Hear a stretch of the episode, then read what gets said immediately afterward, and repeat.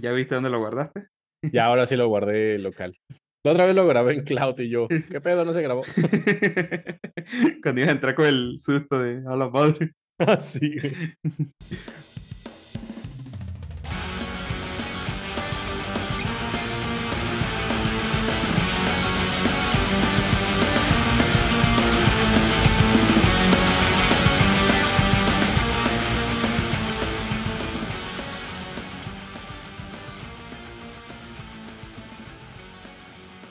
Hoy en su podcast de confianza, Oracle va a despedir a 10.000 personas a nivel mundial.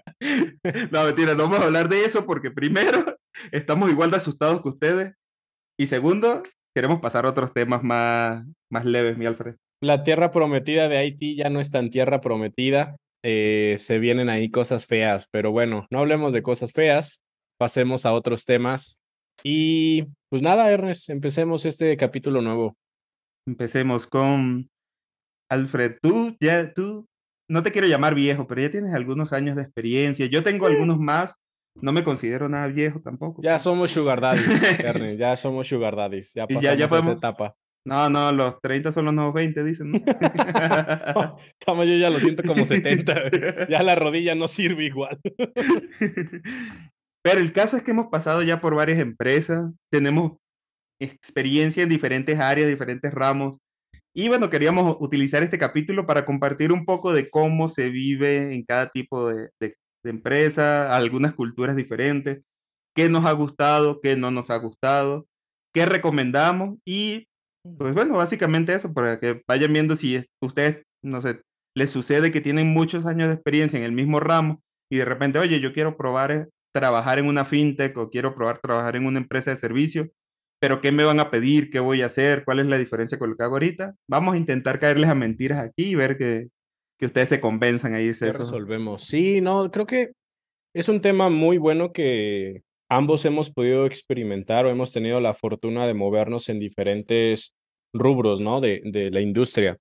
Porque a pesar de que es IT, ¿no? Que es la parte de tecnología, en realidad muchas empresas se dedican a algo principal, ¿no? Una de nuestras primeras experiencias, o al menos la mía, la tuya no fue la primera, según yo, Ernest, pero eh, pues fue Intel, ¿no? Antes de eso creo que estuviste a HP.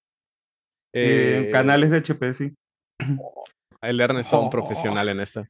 Pero bueno, eh, por ejemplo, un Intel, pues es más a la parte de el equipo físico, ¿no? Lo que se conoce como hardware, y en específico a los microcontroladores y chips que es eventualmente con lo que casan mucho a esta empresa, ¿no? Sin embargo, ya dentro de Intel, pues te puedes dar cuenta que hay muchísimas otras áreas que se están trabajando, como la parte de drones, inteligencia artificial, etcétera, etcétera, ¿no? Y ya de ahí, bueno, creo que hemos migrado a muchos, a muchos trabajos, como la parte de fintech que habías mencionado, la parte de telecomunicaciones que yo he tenido la oportunidad, eh, la parte de streaming ahorita, ¿no? Toda la parte de video que tengo ahorita actualmente en esta empresa. Pero bueno, tú también has pasado por... Pues, eh, si quieres podemos ir comenzando. Eh, comenzamos con Victoria, digamos, con, la que yo trabajado. Nos ponemos a la par en Intel y de ahí seguimos los Órale, me late. Pues bueno, mira, recién graduado, yo ahí sin saber mucho del mundo. Un pequeño embrión en, esta, en esta área. Ajá y seguí de esa forma porque básicamente no conseguí trabajo recién graduado, lo que les puede, muchos se pueden sentir identificados con esto. Pero digamos que mi primera experiencia profesional fue en una empresa de soporte técnico. Básicamente la empresa hacía soporte a otras empresas, entonces yo tenía que estar viajando entre las sucursales de los diferentes clientes. Duraba cuatro horas en uno, después me movía a otro cuatro horas más hasta que terminaba la jornada y así básicamente, dependiendo de cómo estaba el horario, el, el calendario mensual, digamos. Aquí, eh, de este tipo de empresas, eh, más que nada me voy a, la parte laboral de, las funciones como tal, es lo que hace el departamento de atención al cliente en cualquier mm, departamento de TI. Eh, resuelves tickets y no, que mi computadora no prende, que se me llenó el disco duro, eh, pero también veía partes básicas así de servidores, no sé, que el software central de la empresa no está arrancando, que hay que reiniciar el servidor, que hay que instalar actualizaciones, etc. Aquí lo malo de este, de este tipo de trabajo es lo que decía, la movilidad, o sea, te tienes que mover cuatro horas de una empresa a la otra y básicamente no tienes tiempo en tu vida para nada. Otra cosa es que tienes que ocupar tu tiempo porque me, habían dos tipos de contratos. Era por soporte, o sea que la empresa, oye, necesito que me vengas a visitar porque mis usuarios están teniendo este problema. Y el otro era ya un contrato definido de, tú tienes que venir a mi oficina tres veces a la semana por cuatro horas cada vez. Entonces, cuando caes en esa segunda parte, tienes que empezar a llenar tu tiempo. Tienes que empezar a invertirte trabajo porque no siempre salen problemas. Entonces me tocaba que inventar que si el mantenimiento preventivo, que era desfragmentar discos, este, limpiar las papeleras, eh, limpiar el hardware de los equipos, etc. De ahí renuncio y comienzo a trabajar en este tema de partner de, de HP. Y aquí cambia un poquito la mentalidad, ya no trabajaba con cliente final, o sea, ya no tenía que ir a, a revisar computadoras ni nada. Lo odié, Alfred, lo odié. y, y, voy a contar esto, voy a contar esto para que em, se llenen de odio así conmigo. estaba yo haciendo mi, en una de las empresas que era cliente de nosotros, estaba haciendo la ronda de mantenimiento preventivo y me llega una de las gerentes y me dice, eh, oye, que mi computadora no suena. Y yo, ah, ahorita lo reviso. No, no, es que tiene que ser ya porque yo necesito que la escucharla. Eh". Por mí tragas, maldito. Así, Así me sentí. la madre. Ok. Sutilmente, pues, es que yo necesito escuchar la computadora. Y yo, bueno, va. Entonces, me llevo a la computadora y tal. Y no, es que he probado de todo. Ah, porque a todas estas yo le decía, pero ya probó, este, revisó que estuviese todo conectado, que estuviese el volumen habilitado. Sí, ya yo probé todo y no funciona estas computadoras, que bla, bla, bla. Ok, va. Me llego al sitio, reviso por detrás de la computadora, estaban desconectadas las, las bocinas. Las bocinas estaban desconectadas del, de la computadora y yo como, tengo que renunciar. en ese momento. Ese fue mi punto de inflexión. Damn. Es que te topas de todo, la neta. O sea, hay muchos clientes. Ay, Dios, que neta Difíciles. te ponen en situaciones muy complicadas. Muy, muy complicadas. Y eso que son, perdón, antes, Ernest, o sea, son clientes locales, les llamaremos, ¿no? Que ya después, ahorita vamos a llegar a esa parte, ya te empiezas a involucrar con otras culturas y que también tienes que empezar a entender cómo funcionan esas culturas para tratar de entregar las cosas de la mejor forma posible, ¿no? Pero bueno, dale, dale. Y, como decía, son clientes locales, pero son clientes no técnicos.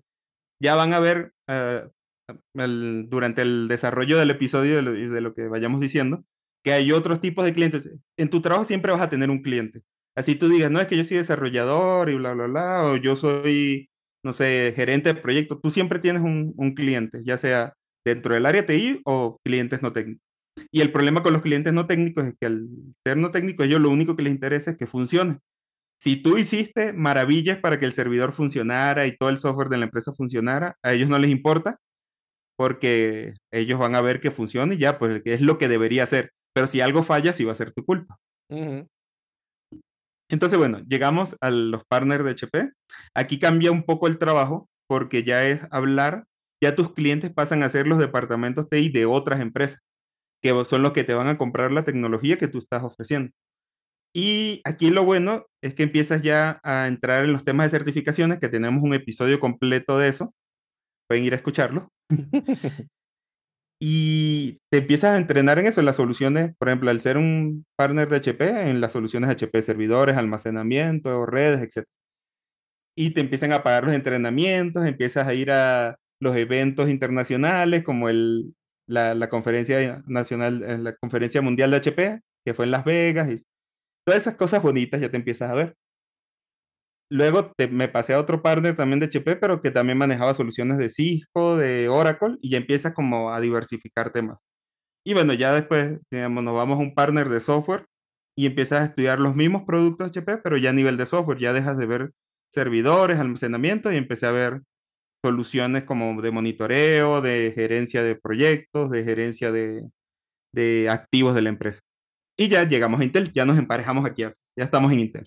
Ok, ok. Entonces va, cuentas tú tu, experiencia. Digo, también Intel fue una experiencia para mí, mi primera experiencia, ¿no? En el ámbito ya formal laboral, porque previo a eso, pues yo sí tuve igual cierta interacción, pero por esta forma que le llaman bajo contrato. ¿No? Es decir, llegaba un cliente, ese cliente me decía, oye, quiero hacer una aplicación móvil, te pago tanto y tú me entregas, ¿no? Entonces, esa era como la forma de interactuar, pero realmente era una interacción de uno a uno. Cliente conmigo se entrega todos los requerimientos. Oye, Alfred, ¿y qué te pasaba con estos clientes que ya ven? Oye, que, que te ven como tianguis. Oye, ¿es lo más barato? Sí, no, y fíjate que es algo muy complicado porque, pues realmente, digo, nadie te enseña a cobrar, ¿no? Nadie te enseña a saber cuánto pedir, cuánto es lo necesario, porque obviamente no te puedes comparar, pero a lo mejor tú dices, no, pues sabes qué, dame dos mil pesos, ¿no? Y pues el cliente es como, ah, ten, ¿no? Dos mil pesos sin bronca. Pero ya cuando te enteras allá afuera que una empresa chica, no sé, puede cobrar 100 mil, 100 mil pesos, ¿no? 100 mil pesos y es como de, o sea, no cobré nada, ¿sabes? ¿No? O sea, realmente me escupieron, ¿no? Por hacer esta cosa. Con razón me pagó tan rápido. ya sé, ¿no? O sea, o cuando la típica de, ¿cuánto vas a pedir? Ah, no, pues 10 mil, ¿no? Y es como de, Ah, sí, sin problema, pensé que era más. No, más, así como, no, más, ya la cagué. Yo tenía que cobrar más. Pero bueno, o sea, realmente cuando estás empezando, pues son como este tipo de cosas que te van ayudando a, a formarte, ¿no? Un, tabulador o todas estas experiencias, ¿no? Pero ya cuando llego a Intel, pues sí es una nueva experiencia para mí, pues el hecho de ya entrar a una empresa pues internacional, ¿no? Con equipos, con, con, compañeros de trabajo, con roles, ¿no? Ya es realmente como tener toda una organización para un trabajo en específico. Sin embargo, en inglés, para mí, digo para, en inglés, para mí, sin embargo, en Intel, eh, para mí era el punto de los clientes o realmente nuestros clientes seguían siendo eh, nacionales, externos, pero nacionales, ¿no? O sea, era muy poca la interacción eh, realmente con, con, completamente con el exterior, ¿no? Que a su vez fue muy bueno por el hecho de estarnos como involucrando en el ecosistema de, de Guadalajara, México, Latinoamérica, ¿no? Pero pues no tenía todavía el conocimiento para lo que después iba a, a experimentar, ¿no? Pero la verdad creo que en, en, un Intel, en el ámbito de eh, de lo que hace. Y creo que era una de nuestras tareas, ¿no? Era también el demostrar que Intel no solamente es la empresa de microcontroladores, ¿no? Que Intel no solamente era la parte de chips. Porque si muchos llegas y es como, ¿de dónde trabajas en Intel? Ah, sí, he visto como esas cositas, ¿no? Que le pegan a las compus. Sí, sí. ¿no? Y ya de ahí no bajan a Intel, que es eso. Y Intel es esa empresa que tiene una marca tan fuerte pero también a su vez extremadamente ligada a algo, ¿no? Ajá. Eh, no sé si te pasa, yo recuerdo que la primera semana, cuando, cuando entré a Intel, revisando todo el tema de las soluciones que tenían, como dice Alfredo, es un universo, uno cree que de fuera se ve como que, ah, eso es lo que hacen los, los, procesadores. Y no, mentira, ya cuando entra, de repente una de las cosas que vi es que ellos hicieron el software de, que usaba Stephen Hawking. Sí. Y, y, lo descargué a mi laptop y lo empecé a probar y yo, no, esta madre sí es difícil. no, y realmente hay muchísimas cosas. ¿Te acuerdas que Intel pues se metió en la parte de celulares, ¿no? Había celulares realmente de Intel, había la parte de, no sé, la parte como de los relojes. La de servidores. O sea, fuera de Mucho, o sea, y también, por ejemplo, a nuestra llegada nos tocó mucho la parte de drones, que Intel también era muy fuerte. Uno de los ejemplos más claros fue lo de los Juegos Olímpicos, ¿no? Todos los drones que salían. No sé si eso estaban sincronizados. Pero esa tecnología era parte de Intel, la sincronización de todos los drones, ¿no? Y que de eh hecho empezaron a usarlo también en la NFL, ¿no fue? También. durante ese año que estuvimos ahí. Sí, y también eh, Intel tenía la parte de eh, coches autónomos, ¿no? Era muy, muy fuerte en esa parte de coches autónomos realmente cuando te empiezas a meter es como de, o sea, hay mil cosas, ¿no? Y a veces muchos es como de, ah, no, no quiero Intel porque es como solamente cosas físicas y yo no soy de eso. Me van a meter en un laboratorio a probar procesadores. O sea, realmente hay mil cosas allá adentro que puedes hacer que sí, eventualmente la gran mayor eh, parte va a ser dirigida a su sector porque no lo pueden perder, pero sin embargo hay otras experiencias más para allá, ¿no? Y de hecho, otra de las cosas eh, que, que, también llama la atención es que fuera de las pruebas de procesador y fuera del trabajo que va dedicado específicamente a eso, también hay departamentos que se dedican a investigación y es cosas completamente diferentes que pueden o no, servirle muchas empresas lo tienen. Ajá. No muchas que puedes o no utilizarlo. Sí, eso también es muy válido porque muchas empresas es como de, ah, no, lo que yo tengo lo sigo mejorando y ya.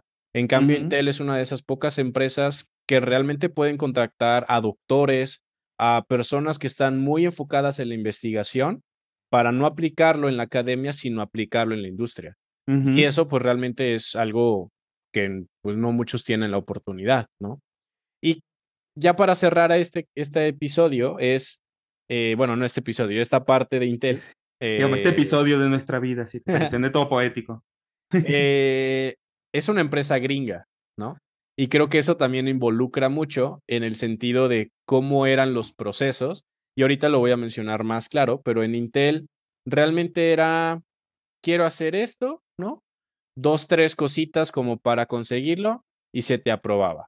No era como un proceso tan difícil el conseguir o proponer o hacer. Cosas ¿no? Que eso era algo que me gustaba mucho en Intel, porque, o al menos en nuestro equipo, nos daban esa facilidad de proponer y hacer y te empoderaban a, realizarlo, ¿no? Entonces, esa mentalidad era muy buena también. Y la otra cosa también era la diversidad, ¿no? O sea, mucha gente también puede pensar que es una empresa de tecnología, solo contratan ingenieros o solo contratan tecnólogos o etcétera. Y no, pues el equipo de nosotros era bien diverso, teníamos eh, educólogos, psicólogos, eh, diseñadores gráficos, ingenieros industriales, de todo. era bien, estábamos bien diversificados y eso aparte te da una visión diferente porque muchas veces nosotros sí, claro, tenemos nuestra, nuestro enfoque de túnel de cómo resolver un problema en base a lo que aprendemos en ingeniería, pero a lo mejor estamos viendo la cosa desde la vista errónea y ya interactuando con, con los compañeros de equipo, pues sí empiezas a ver otras cosas. Incluso con otros equipos también empiezas a ver mm, posiciones completamente diferentes o posturas diferentes y ya empiezas tú a adaptarte más a, esa, a ese tipo de mentalidad, más integral. Y también algo que era parte era eh, el hecho de, de que esta cultura gringa también era muy flexible en cuestión del trabajo. Que eso eventualmente yo ya no lo experimenté tanto, pero creo que tú sí en otras empresas porque en Intel, digo, bueno, el contexto era de que podías llegar a lo mejor no puntualmente a las 8 o no puntualmente a las 9, ¿no? Pero ya cuando te vas a otras empresas, pues sí siguen teniendo como ciertas culturas tradicionales, ¿no? Que pues no te permite como esta flexibilidad. Y bueno, ese es el capítulo de Intel. Posteriormente nos decimos, Ernest, este es un camino muy difícil, te dejo partir. Ahí te ves. Y Ernest, pues se va primero de Intel. Eh, llegas a FinTech, ¿una FinTech? Ah, bueno, eh, ¿no era una FinTech? No es una FinTech, creo, todavía. Bueno, no sé. Pero digamos, no es una FinTech, es una empresa tradicional financiera por el modelo como se maneja.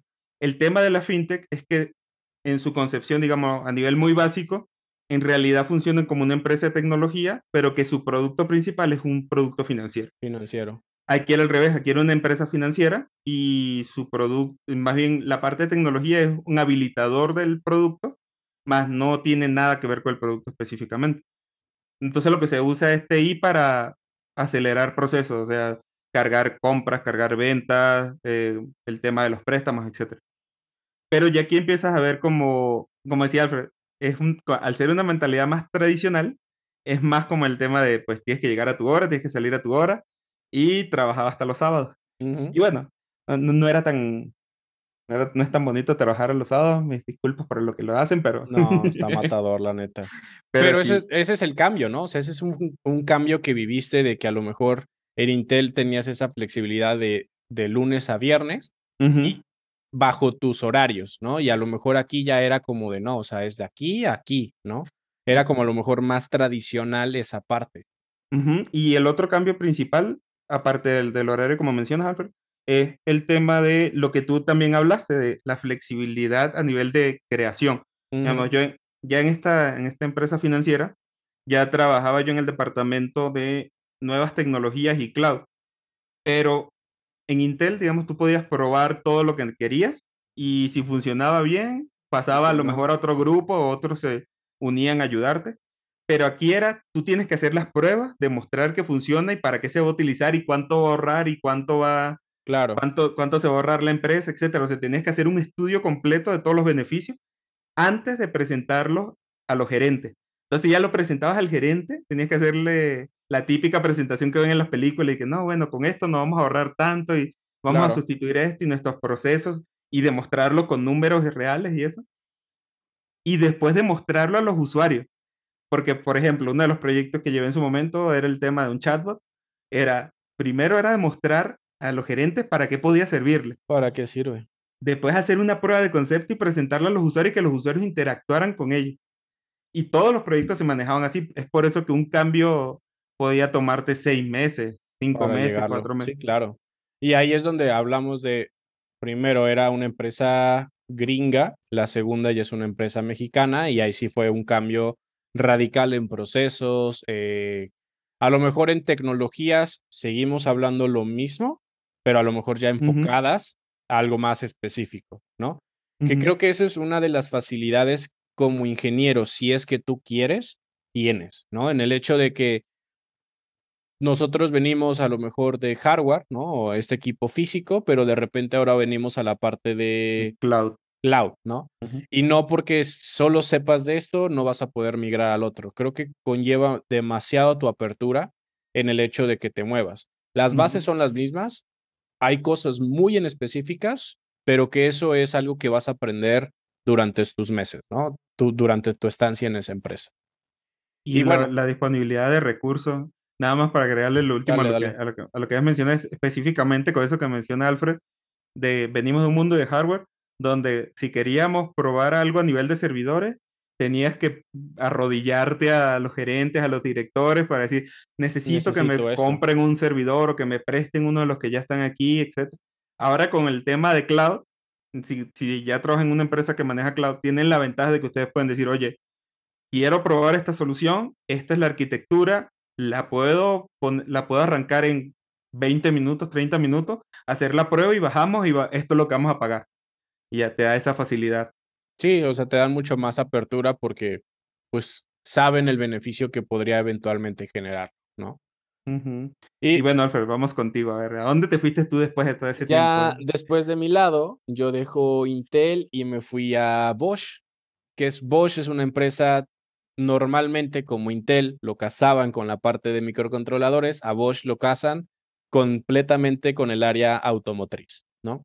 Entonces, Bosch es una empresa alemana muy vieja, muy vieja. Bosch tiene más de 100 años eh, existiendo, no sé realmente cuántos, como 130 supongo. Ahorita Alfred nos sale como en Samsung. No, Bosch nació vendiendo pescado. Ya dice que tiene ¿Cuántos años tiene? Desde 1886 tiene la empresa. O sea, casi que con la invención del carro nació Bosch. o sea, tiene muchos años esta empresa. Eh, 130 años tiene la empresa. Fíjate, curioso también de, de, los comentarios que hace, cuando a mí me pasaba, por ejemplo, que, que hablaba, no, es que Alfred está trabajando en Bosch.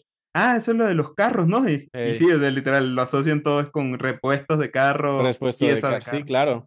Pero ya después volvemos a lo mismo. Una vez que entras en esta empresa, te, te das cuenta que está la parte automotriz, está la parte literal sobre eléctrica, está la parte de eh, eh autodoméstico, ¿se llaman? Eh, electrodoméstico. electrodoméstico, sí, sí, sí, perdón.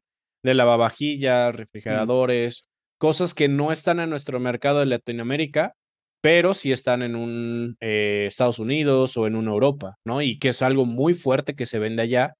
Pero además de eso, también tienen una división específica para la parte de inteligencia artificial, tienen un buen de ingenieros en todo esto, o sea, realmente te empiezas a entender que es una empresa que tiene muchísimas áreas en donde tú puedes crecer, ¿no? Y aquí fue mi primera interacción ya con un mundo laboral mucho más internacional, ¿no? El hecho de estar empezando ya a hablar con personas de la India, de Estados Unidos, de Inglaterra, de Alemania, etcétera, y con todos a la vez. y todos al vez, ¿no? Y ahí es cuando ya te empieza a topar, digo, desde el primer punto era el acento, ¿no? Alguien habla algo, eh, alguien otro habla bien diferente, pero al final al cabo te entiendes. Y ahí es donde también tocábamos el otro punto, cada cultura es diferente, ¿no? O sea, cada cultura te lo va a pedir algo que a mí me decían, los alemanes nunca van a venir a ti a pedirte algo, ¿no? O, o, o bueno, los animales, los animales. Los Perdón a todos nuestros escuchas alemanes. Ahí editas esto, por favor. Ernest, te lo encargo mucho. Mi reputación está en juego. Los alemanes no son personas que vengan a ti a, decirte algo, ¿no? O sea, si tú quieres algo, tienes que ir con ellos a pedirte, ¿no? Y una, una, un gran cambio cultural es el mexicano o el latino tendemos a darle muchas vueltas hasta llegar a un punto, ¿no? Es como. si escuchan nuestro podcast, ya saben que sí es así, pues. es como, sí, pero es que hace cuenta que no, ya casi me salía, pero no. O sea, eso es, esa es nuestra mentalidad. El europeo no. El europeo es como de, a ver, esto es A, esto es B, punto. No se acabó. ¿Está o no está? Punto. ¿Sabes? Y otro de los cambios que también noté mucho es, pues, en lo, lo mencionábamos, en un Intel, pues era una cultura a lo mejor mucho más flexible en hacer cosas y en nuestra empresa alemana es una serie de procesos súper bien definidos. Claro. O sea, es como de, a ver, si quieres llegar a D, tienes que pasar por A, B, C para llegar acá. No hay de que A y B, no, no, mm. tal cual, todo tienes que seguir. Porque si no, para ellos es como de, no, o sea, se rompió toda la estructura, no sirve, ¿sabes? Entonces, eso a su vez también está muy padre porque te hace entender y trabajar muy estructuradamente en lo que tienes que conseguir o lograr, ¿no? Yo, yo creo que eh, a nivel de los procesos centrales de la empresa, mientras mejor definidos estén, es mejor para, para ti como trabajador. Entonces, digamos, si, si tú eres el administrador de sistema de la empresa y cada vez que hay una cierta cantidad de fallos, tú tienes un proceso definido de cómo resolverlo, para ti es más fácil que ponerte a inventar o a buscar en ese momento. Ya tú después ves si lo mejoras o no, pero la idea de tener un proceso bien definido, así como dice Alfred, eh, te ayuda mucho y te facilita mucho el trabajo. Ahora, si tú trabajas en un área que es más como de creación, de inventiva, de vamos a diseñar nuevas soluciones, quizás el proceso no te ayude tanto. ¿O lo veías tú ahí? Sí, exactamente. Eso era una de las, de las, eh, de los problemas que eventualmente, pues Bosch venía trabajando súper bien, ¿no? Sin embargo, la tecnología cambia hiper mega rápido, ¿no? Entonces, tus procesos ya no pueden ser procesos inamovibles, tienen que ser procesos dinámicos para eventualmente eh, acomodarte a eso, ¿no? Y eso fue algo que, que esta empresa tuvo que entender porque dijo, o sea, si sigo siendo tradicional, no voy a poder ahorita con este mundo que todo es como de ahorita es esto y ahorita es lo otro, ¿no? Me van a comer. Es correcto. Entonces, eso fue uno de los, de los, de los aspectos que también vi en, en este tipo de empresas, ¿no? Y bueno. hasta este punto es importante que vayan viendo cómo va cambiando el tema de la mentalidad, tanto a nivel de clientes, lo que decíamos, tienes diferentes tipos de clientes, a niveles de proceso, y todo eso seguramente se lo van a conseguir o se lo han conseguido a lo largo de su carrera, cada empresa es un mundo diferente. No lo llamen familia tampoco porque las empresas no son familia, son un mundo diferente. Tienen su cultura, tienen su, tienen su reglamento, tienen sus procesos. Y, y también ahí precisamente, Alfred, con toda esta experiencia que hemos tenido, ya ves que mucha gente habla de, no, es que la cultura y creen que es lo que te, pon, lo que te dan en el entrenamiento cuando entras, que dice, te dan los siete aspectos de la cultura o los 15 aspectos de la cultura. Y no, la cultura en realidad la hace el día a día. Eh, cómo, cómo se manejan los gerentes, cómo se manejan los proyectos, cómo se manejan las personas, cómo se cuidan a las personas. Todo eso forma parte de la cultura y eso van haciendo de forma espontánea, a pesar de que te pasen un cuaderno de estos son los 15 puntos de nuestra cultura. La en realidad se desarrolla día a día y ya han visto más o menos entre diferentes empresas cómo se maneja hasta ahorita. Uf, es que hay muchísimas cosas que platicar, Ernest, pero bueno, o sea, también el hecho de llegar a la empresa, ¿no? Digo, no sé qué tanto tú lo viviste en, en vivir, pero a lo mejor en estas empresas como un Intel o, un Bosch en mi caso, llegabas y era todo lleno de colores y te daban tus gafetes y te daban playeras, ¿no? Entonces, de cierta forma, hacen mucho trabajo ellos en una campaña también interna para que tú realmente te sientas parte de la empresa, ¿no? Y te identifiques y te sientas orgulloso de. Mientras que hay otras empresas que es como de, mm, o sea, cool, o sea, si trabajas chido y si no, pues me vale, ¿no? Entonces, eso también o suma o resta también a, las personas, ¿no? Y también te consigues cosas, lo que dice Alfred, te dan, tú entras y te dan miles de, de swag, te dan tu playera, tus cuadernitos, las tazas, y los entrenamientos también, porque te lanzan claro. 20 entrenamientos que tienes que hacer de cómo es la cultura, la historia de la empresa, cuáles son los valores, cuál es la misión, la visión, etc. Pero eh, precisamente eso es lo que iba del día a día. O sea, la empresa, su trabajo es hacer su marketing interno para que todos se impregnen de esa cultura. Pero resulta que de repente la empresa dice, no, se admiten, sí se admiten los errores y impulsamos los errores, pero de repente tu manager te equivocaste una vez haciendo un respaldo o borraste un respaldo por error y no, o sea, te mandó a tu casa, casi te vota, si no es por RH, te votaba en ese momento. Ahí es donde empieza ok, una cosa dice la teoría, la otra cosa dice la práctica. Claro. Sí, o sea, realmente es muy difícil porque los principios están ahí, sin embargo, ya la realidad y se vuelve un poquito subjetiva a quien maneje los casos o, o la situación como tal, ¿no?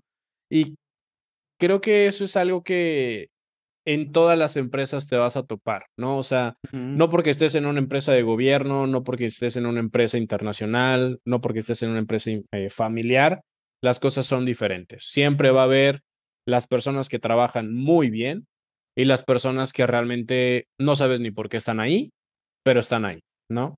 O te haces tus teorías. sí, y, y, realmente si hay procesos, ¿no? A lo mejor en, el, en la familiar es como de, ah, no, pues este, esta persona vino recomendada, ¿no? O algo así. Pero igual del otro lado, pues también, o sea, realmente sí hay procesos y todos, pero a veces sí te preguntas mucho de que, y este como, ¿por qué anda por acá? O sea, neta, no, no aporta mucho.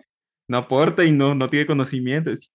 casualmente comienzan esa, esos chismes de pasillo, ¿no? Este no maneja nada. Ya, tenemos invitado especial. Tenemos invitado especial. No lo habíamos, no lo habíamos presentado, pero ya se va a sumir, se, va, a sumar un nuevo cavernícola a hablar con ustedes.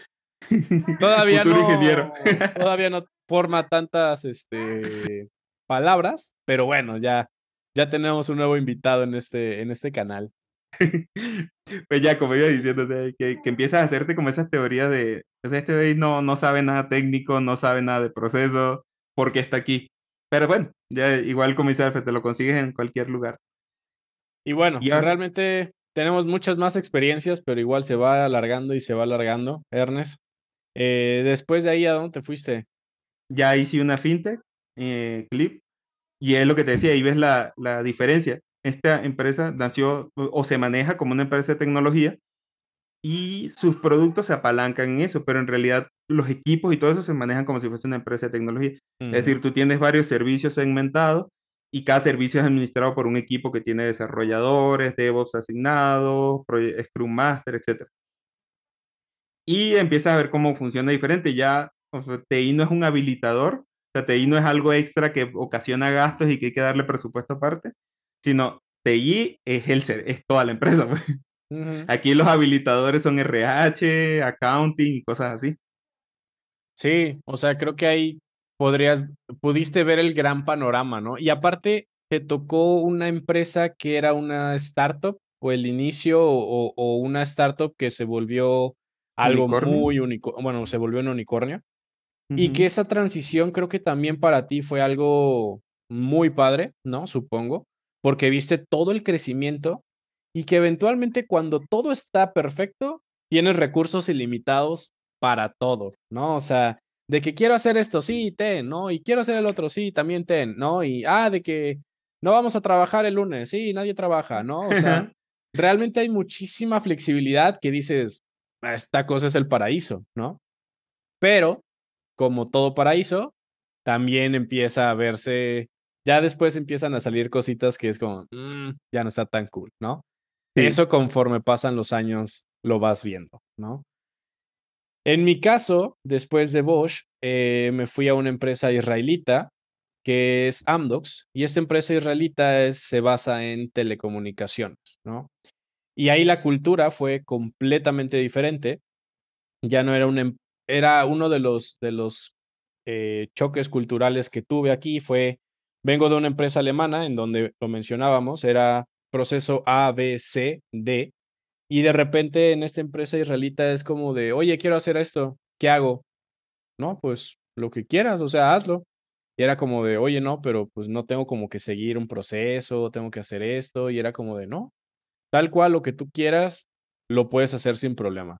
Entonces era como de, ¿por qué tengo tanta flexibilidad? ¿No? O sea, como que me causa conflicto no tener una estructura. Pero digo, otro cambio de panorama, otro cambio de industria. Eh, pero digo, es parte de, es parte de todo esta, de este proceso de las empresas, ¿no? Al fin y al cabo, no te puedes casar con una cultura, creo que tienes que tener esa flexibilidad para poder ser, eh, pues, atractivo, ¿no? En cuestión laboral, en cuestión de tus compañeros. No queremos o no quiero de como decir ciertas cosas eh, porque sería clasificar a, a ciertas culturas, ¿no? Pero sí hay a lo mejor culturas en donde tienes que tratarlos de diferente forma, ¿no? A otras, ¿no? A lo mejor, como lo mencionaba, los, los, los eh, europeos son personas más directas, ¿no? Que los propios americanos, o digo, los propios latinos, ¿no? Entonces, son como ese tipo de cositas que tienes que eventualmente tener en mente como para tener una comunicación mucho más efectiva, ¿no? Y, aparte, aquí, no sé, si habías venido incluso a una empresa que también era internacional, aquí llegas a otra, pero incluso en ese punto tuviste que fueron dos cosas también completamente diferentes. Claro.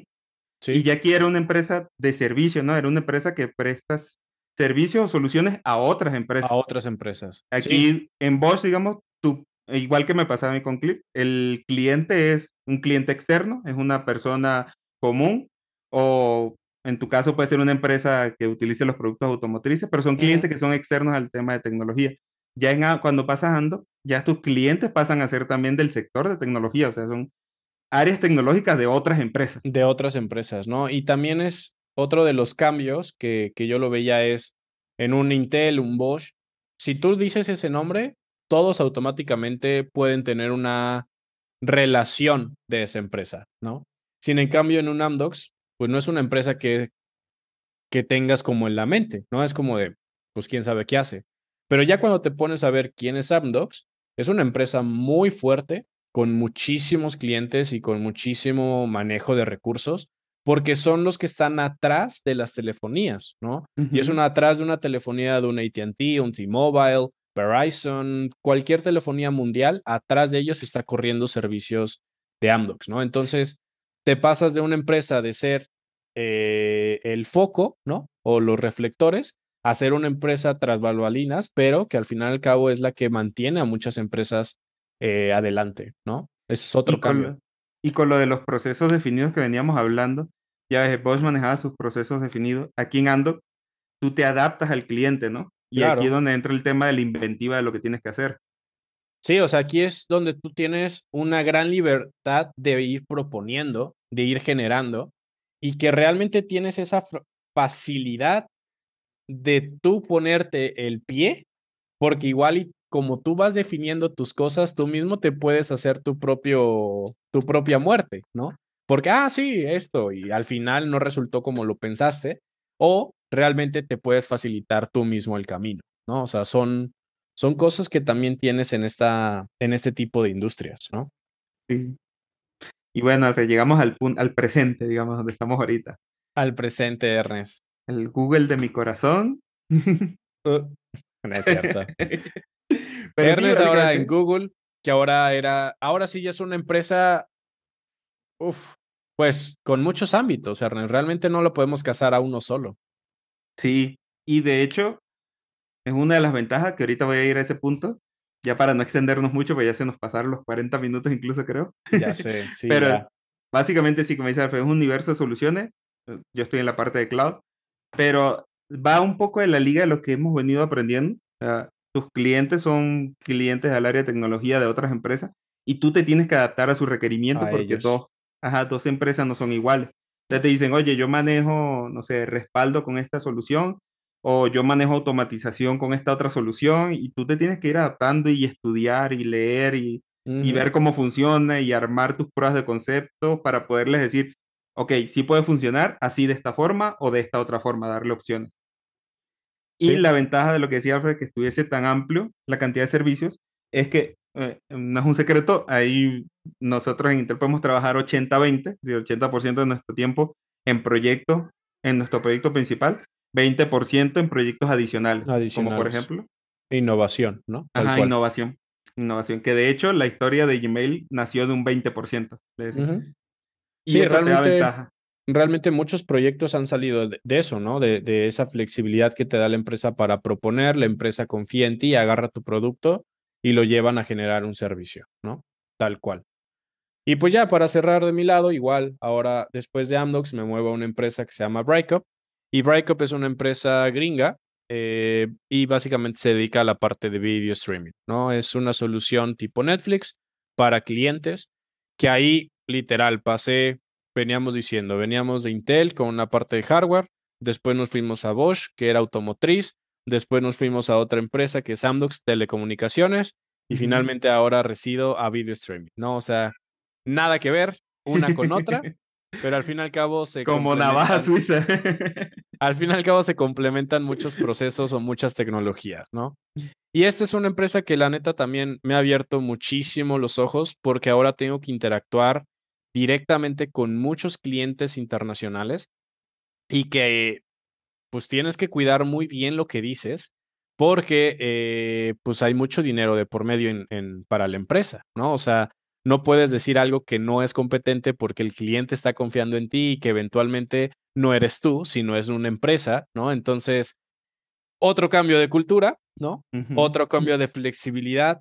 Ahora en esta empresa, otro digo, otro detallito que ya hemos platicado, pero es una empresa que tengo la fortuna de ser 100% remoto, ¿no? Entonces eso también te cambia a otro proceso.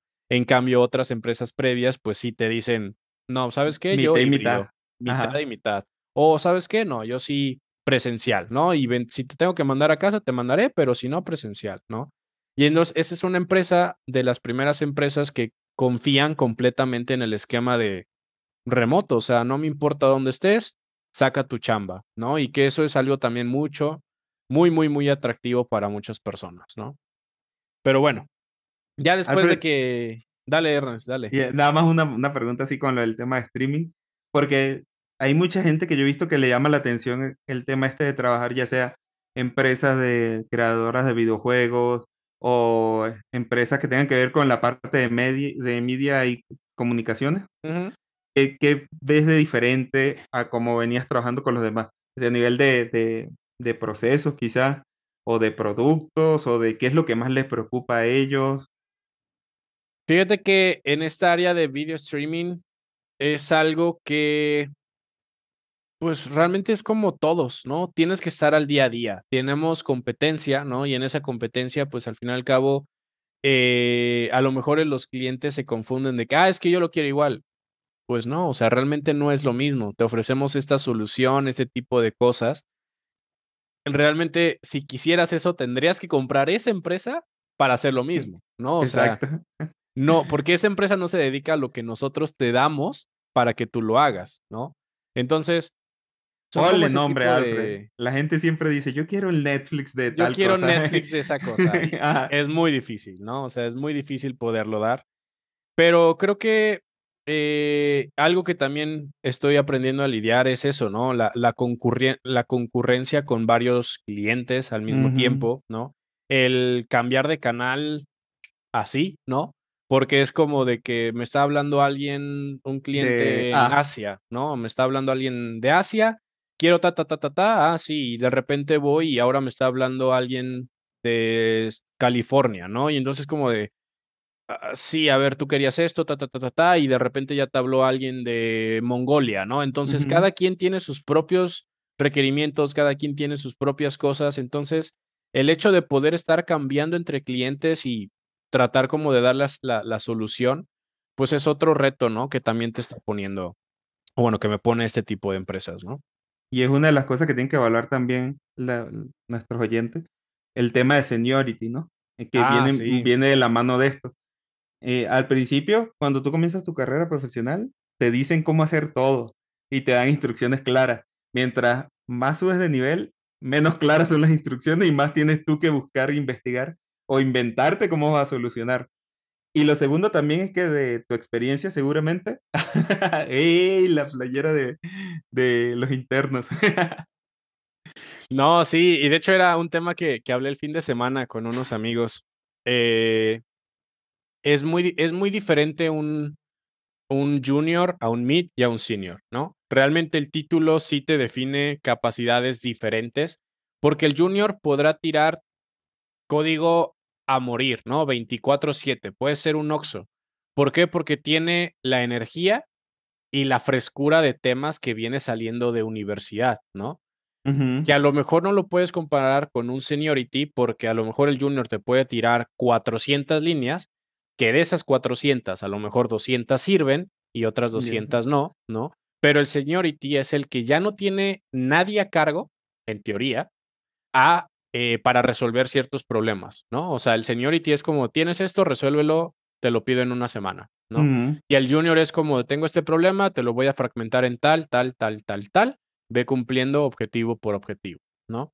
Esa es la diferencia y ya después, bueno, hay otros niveles que todavía mucho más, ¿no? Ya no es el hecho de resolver cosas, sino también de capacitar gente, sino el de también hablar con clientes. Empiezas a subir responsabilidades o cambiar responsabilidades, ¿no? Y empieza a ser menos claro tu camino. es correcto. Pero sí, bueno, con esto yo creo que ya cerramos, porque ya ahora sí. Sí, ya, ya, ya, hay que comer. me acabé. ya hay que comer. Está bien, Ernest. Pues muchas gracias a todos. Ojalá disfruten y les sirva si tienen alguna duda específica o quieren que hablemos de cómo es una cultura específica, eh, podemos inventarnos algo por ahí. Claro. Y nada más avísenos. Los wakandianos son. Ah, Los de Se trabaja bien porque hay mucha tecnología. bueno, pues cuídense mucho. Buen fin. Bye bye. Bye bye.